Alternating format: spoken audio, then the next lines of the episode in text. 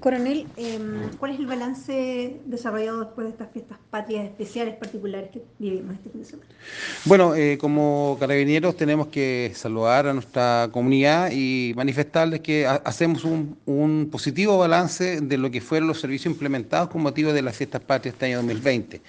Debemos señalar y agradecer a la comunidad que a, nuestro, a nuestra apreciación eh, colaboró y supo eh, cumplir con las normas que hacían las autoridades respecto a mantenerse en los domicilios, a respetar la cantidad de personas con las cuales eh, podrían eh, hacer alguna actividad y sobre todo también las restricciones de desplazamiento que fueron interpuestas a, las 21 horas con el, con el toque de queda extraordinario. Pero en términos generales tenemos un, un positivo balance, se controlaron más de 3.700 personas,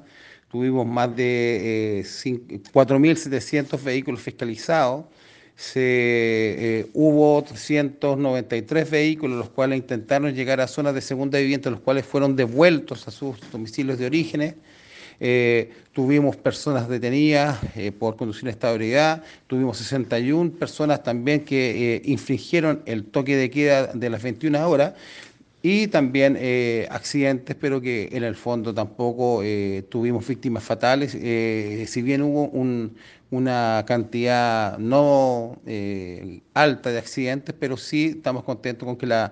consecuencias de, estos accidentes fueron solamente personas lesionadas, por suerte, sin tener que lamentar víctimas fatales. Y en términos generales, eh, agradecer nuevamente la cooperación de nuestra comunidad. Carabineros se desplegó en el terreno, Carabineros mantuvo servicios preventivos, eh, lo, es cierto, lo cual incluso en las redes sociales ha sido muy comentado, y, y eso denota el espíritu institucional de permitir eh, que las personas celebren con moderación y nosotros poder brindarles la seguridad para que esto pueda suceder.